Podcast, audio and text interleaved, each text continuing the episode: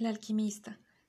Allá en lo alto, coronando la cima herbosa de un montículo ondulado, cuyas laderas están tapizadas por los nudosos árboles de un bosque primordial, se alza la vetusta casona de mis ancestros.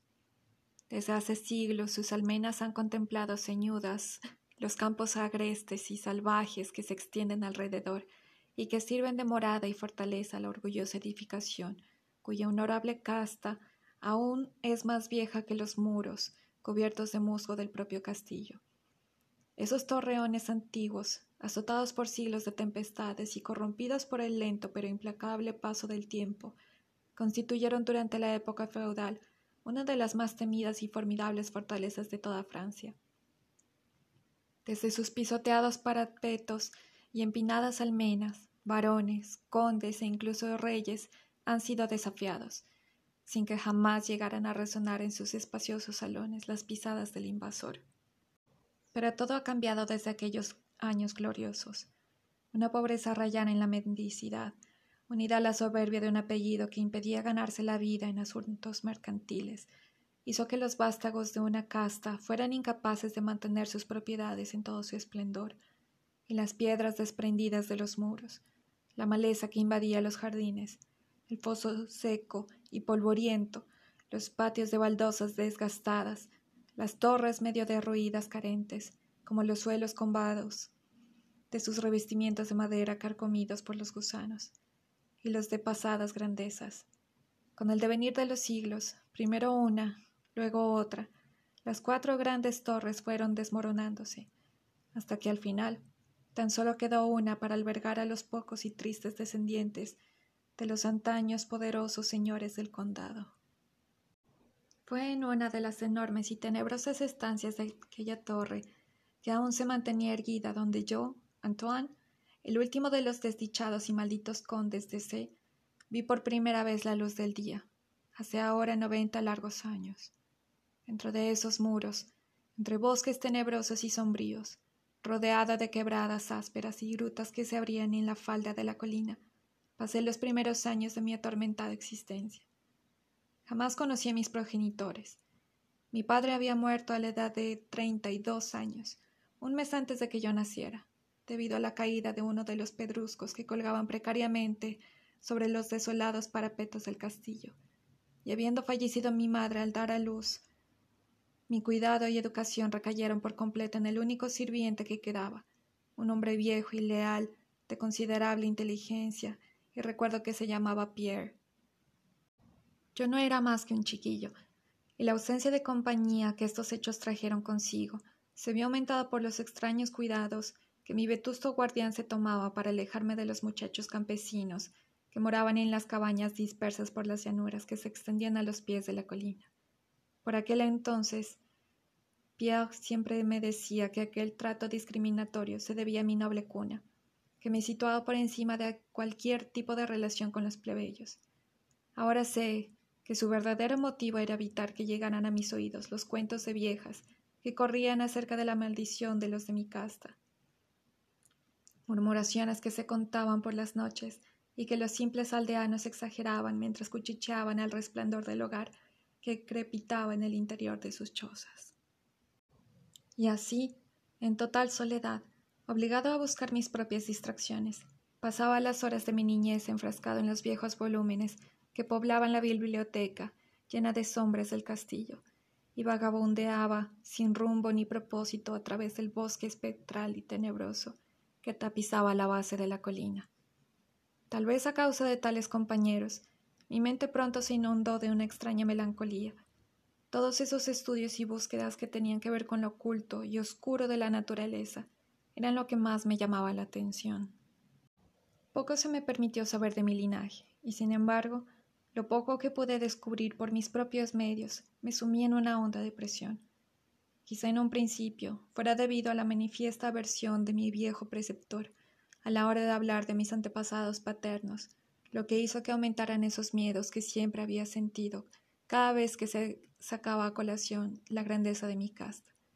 Sin embargo, según fui madurando, pude recuperar ciertos fragmentos inconexos de conversaciones que se escapaban sin voluntariedad alguna de entre los labios seniles que ya empezaban a traicionar a mi guardián. y que tenían algún tipo de relación con cierto acontecimiento que yo siempre había considerado insólito, pero que ahora adoptaba una significación espantosamente turbia.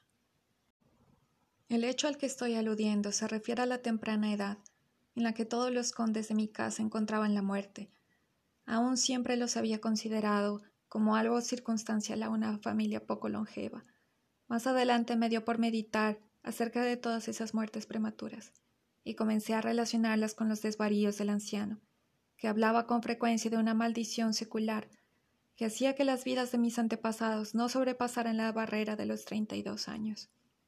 En mi vigésimo primer cumpleaños, el añoso Pierre me entregó un documento familiar que, según afirmaba, había pasado de padre a hijo desde hacía muchas generaciones y seguido al pie de la letra por cada depositario.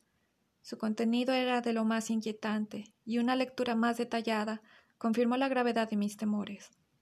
Por aquel entonces, mi creencia en lo sobrenatural era firme y estaba muy arraigada. De otra manera habría desechado con burla la increíble narración que se desplegaba ante mis ojos. Los manuscritos me hicieron retroceder al siglo XIII, cuando el viejo castillo que me servía de morada era una fortaleza temida e inexpugnable. Hablaban de cierto anciano que una vez vivió en nuestras posesiones, un sujeto de no pocas habilidades, aunque apenas era más que un plebeyo. Su nombre era Michel, aunque generalmente solían llamarle Mouvet, el malvado, debido a su siniestra reputación. Había estudiado de lo más habitual para los de su clase, indagando en cosas como la piedra filosofal o el elixir de la eterna juventud, y tenía una fama considerable en el conocimiento de los terribles secretos de la alquimia y la magia negra. Michel Mouvet tuvo un hijo llamado Charles, un joven tan eficiente en el manejo de las artes ocultas como él mismo, al cual solía conocérsele como Le Sorcier o el mago. Aquel par de sujetos, repudiados por las personas honestas, eran sospechosos de las prácticas más horrendas. Se rumoreaba que el viejo Michel había quemado viva a su esposa a modo de sacrificio al diablo. También se señalaba las puertas de aquellos dos en lo tocante a las incontables desapariciones de niños plebeyos de corta edad. Sin embargo, a pesar de la naturaleza oscura de ambos personajes, había cierta característica de humanidad entre ellos. El malvado viejo amaba a su retoño con furiosa intensidad, mientras que el joven sentía por su progenitor algo más que una simple devoción filial. Una noche, el castillo sobre la colina se vio sumido en la más atroz de las confusiones ante la desaparición del joven Godfrey, hijo del conde Henry. Un grupo de búsqueda, encabezado por el enardecido padre, invadió la morada de los brujos, sorprendiendo al viejo Michel Mouvet al cuidado de un enorme caldero que bullía con frenesí. Sin mediar causa justa, preso de una furia loca y embargado por la desesperación, el conde se abalanzó con ambas manos sobre el viejo mago, y cuando aflojó su abrazo mortal, éste había expirado. En ese mismo momento, los alegres sirvientes anunciaban el descubrimiento del joven Godfrey en una estancia aislada y poco concurrida del enorme edificio, reconociendo demasiado tarde que la muerte del pobre Michel había sido en vano. Mientras el conde y sus acompañantes dejaban la mísera choza del alquimista, la figura de Charles Sorcier apareció entre los árboles. La cháchara nerviosa de los criados más cercanos le puso al tanto de lo sucedido, aunque al principio no pareció darle importancia al destino de su progenitor. Luego, Avanzando lentamente al encuentro del conde, pronunció con voz queda pero espeluznante la maldición que desde entonces ha afligido a la casta de los C. Que jamás un noble de tu estirpe asesina alcance más edad de la que tú ahora tienes. exclamó, y de repente, dando un salto hacia atrás, entre el bosque, sacó de su túnica una redoma que contenía un líquido incoloro y se lo arrojó al rostro del asesino de su padre mientras desaparecía detrás de la negra cortina nocturna. El conde murió sin decir ni una palabra y fue sepultado al día siguiente, con poco más de treinta y dos años desde el día de su nacimiento. Jamás se encontró rastro del homicida, a pesar de que incansables grupos de campesinos registraron los bosques cercanos y los campos herbosos que rodeaban la colina. Mas el tiempo y la ausencia de alguien que lo recordara diluyó de la memoria de la familia del conde todo lo concerniente a la maldición. Así que cuando Godfrey, que inocentemente había causado la tragedia y era ahora el nuevo portador del título, murió atravesado por una flecha mientras cazaba, a la edad de treinta y dos años. Nadie pensó en otra cosa que en la tristeza por tan desdichado suceso. Pero cuando años después, el joven conde que le sucedía, cuyo nombre era Robert, fue hallado muerto en un prado de los alrededores sin motivo aparente, los campesinos empezaron a murmurar que su señor apenas acababa de celebrar su trigésimo segundo cumpleaños, cuando la muerte lo había sorprendido prematuramente. Luis, hijo de Robert, fue descubierto ahogado en el foso a la misma fatídica edad, y así, durante siglos, la ominosa lista seguía sin descanso. Henrys, Roberts, Antons, Armands, arrebatados de vidas felices y virtuosas, cuando apenas sobrepasaban la edad que tenía su desdichado ancestro al morir. Que por entonces no me quedaban más de once años de vida, parecía demostrado por las palabras que había leído. Mi vida, tan poco valorada hasta esos momentos, se hizo más y más preciada según avanzaban los días, y fui sumergiéndome progresivamente en los misterios de un mundo oculto de magia negra. En mi soledad, la ciencia moderna no me había influido y trabajaba como en la Edad Media, con el mismo empeño que el viejo Michel y el joven Charles se habían impuesto en el logro de la sabiduría demoníaca y alquímica, y sin embargo, por mucho que leyera, no conseguía encontrar nada que aclarara la extraña maldición que pendía sobre los de mi casa. En ciertos momentos, en los que regía con inusual lucidez, creía incluso poder encontrar explicación natural, culpando de las muertes tempranas de mis ancestros al infausto Charles Lusorcier y a sus herederos. Pero tras descubrir después de una meticulosa búsqueda que no existía ningún descendiente conocido del alquimista, me vi obligado a retomar mis estudios ocultos y me esforcé de nuevo en pergeñar un encantamiento que liberara a mi linaje de su terrible carga. Al menos en una cosa me hallaba completamente decidido.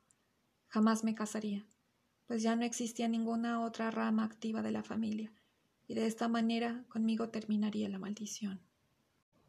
Cuando yo rozaba la treintena, el viejo Pierre fue reclamado por el más allá. Completamente solo le enterré bajo las piedras del patio por el que tanto le gustaba vagabundear en vida. De aquella forma fui dejado a mis solitarias meditaciones.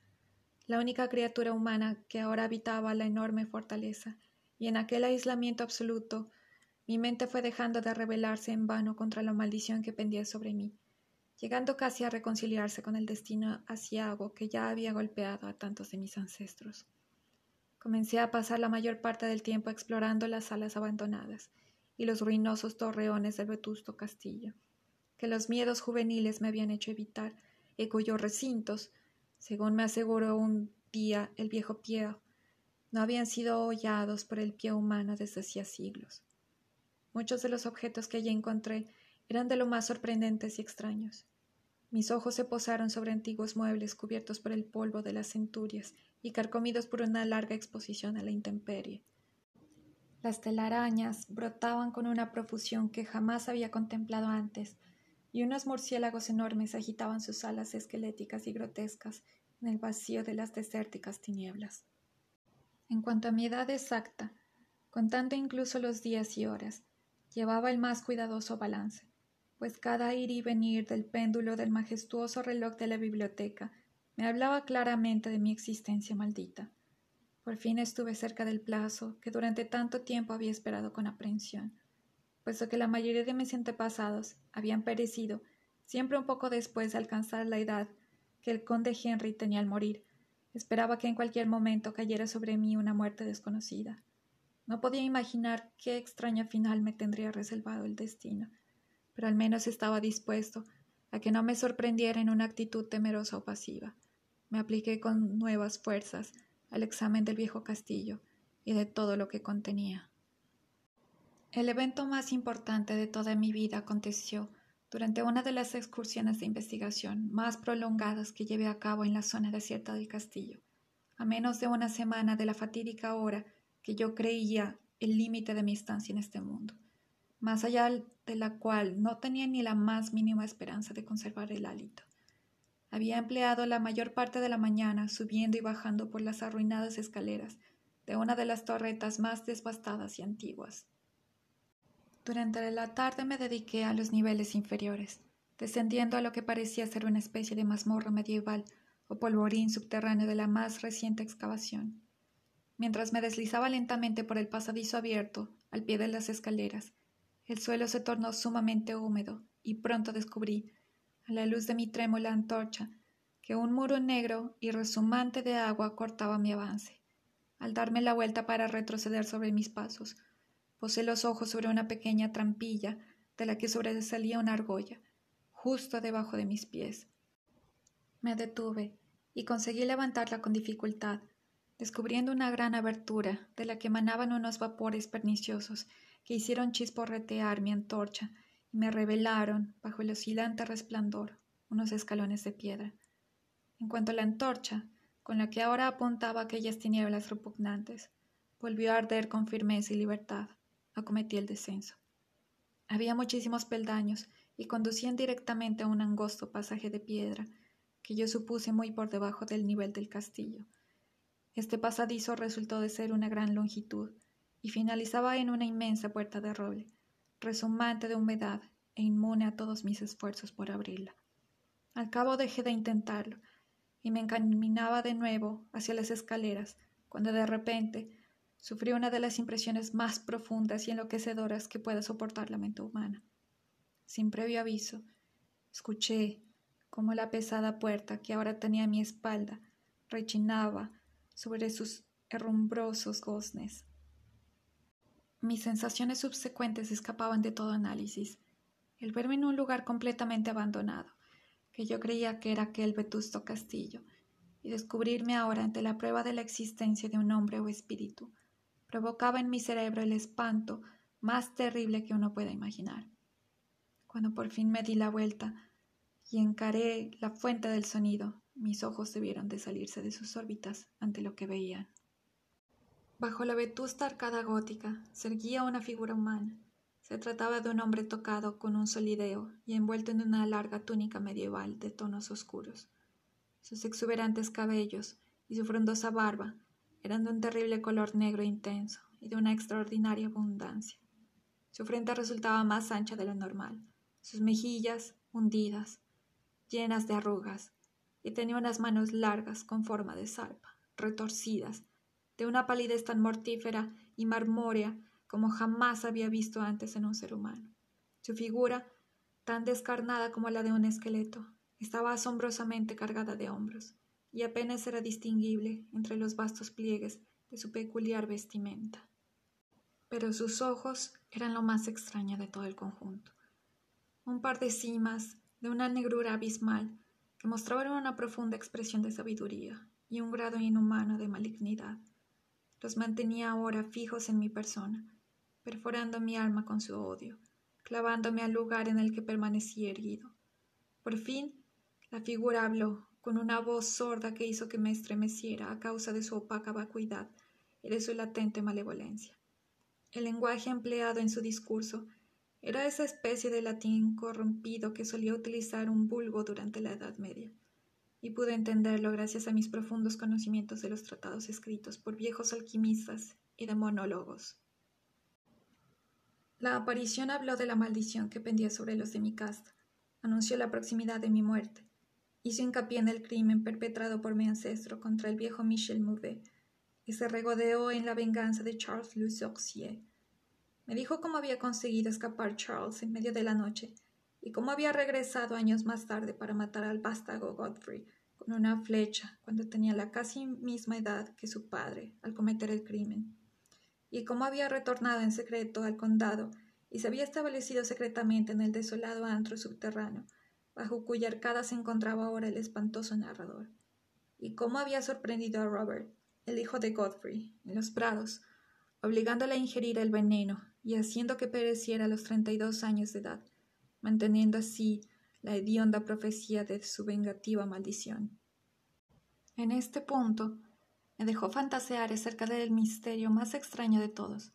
¿Cómo había conseguido mantenerse la maldición después de que Charles Lusorcier muriera de acuerdo a las leyes naturales, ya que el hombre empezó a divagar sobre ciertos estudios alquímicos de honda sabiduría de ambos magos, padre e hijo, habían llevado a cabo, extendiéndome particularmente en las investigaciones de Charles Louis Oxier sobre un elixir que le otorgaría una vida y juventud eternas. Por un instante, el entusiasmo pareció borrar de sus terribles ojos aquel odio que en un principio los hechizaba, pero enseguida volvieron a brillar con todo su maligno resplandor, y con un espeluznante sonido semejante al siseo de una serpiente. El extraño alzó una redoma de cristal, con evidente intención de terminar con mi vida, de la misma manera que seiscientos años atrás habían hecho con mi antepasado. Llevado por mi instinto de autodefensa, logré romper el hechizo que me mantenía inmóvil y arrojé la agonizante antorcha sobre la criatura que amenazaba mi existencia. Oí cómo se rompía la redoma inofensivamente contra las losas del pasadizo, al mismo tiempo que se prendía la túnica de aquella extraña criatura alumbrando la espantosa escena con un grotesco resplandor. El grito de terror y maligna impotencia que lanzó el malogrado asesino resultó ser una prueba demasiado terrible para mis nervios, ya muy perturbados por entonces, y me desplomé sobre el suelo húmedo completamente desmayado. Todo estaba pavorosamente oscuro cuando al fin recobré el conocimiento, y tras recordar lo sucedido, me estremecí ante la idea de tener que soportar aún más y sin embargo, la curiosidad acabó imponiéndose. ¿Quién? me pregunté a mí mismo. Era aquel malvado personaje. ¿Y cómo se había internado entre los muros del castillo? ¿Por qué motivo quería vengar la muerte del pobre Michel Mouvet? ¿Y cómo se había ido transmitiendo la maldición durante las largas centurias que habían transcurrido desde la época de Charles Louis Oxier? El pavor que me había acosado durante años desapareció de repente pues estaba seguro de que el hombre al que había batido era el portador de los peligros que conllevaban a la maldición. Y ahora que me sentía libre, ardían deseos de saber aún más cerca de la siniestra criatura que había acosado durante siglos a los de mi casta y convertido mi propia juventud en una pesadilla interminable. Dispuesto a seguir con mi investigación, hurgué en mis bolsillos en busca de yesca y pedernal y prendí la antorcha de repuesto que había traído conmigo. Al principio, la renacida luz mostró la forma ennegrecida y desfigurada del misterioso intruso. Sus terribles ojos estaban ahora cerrados.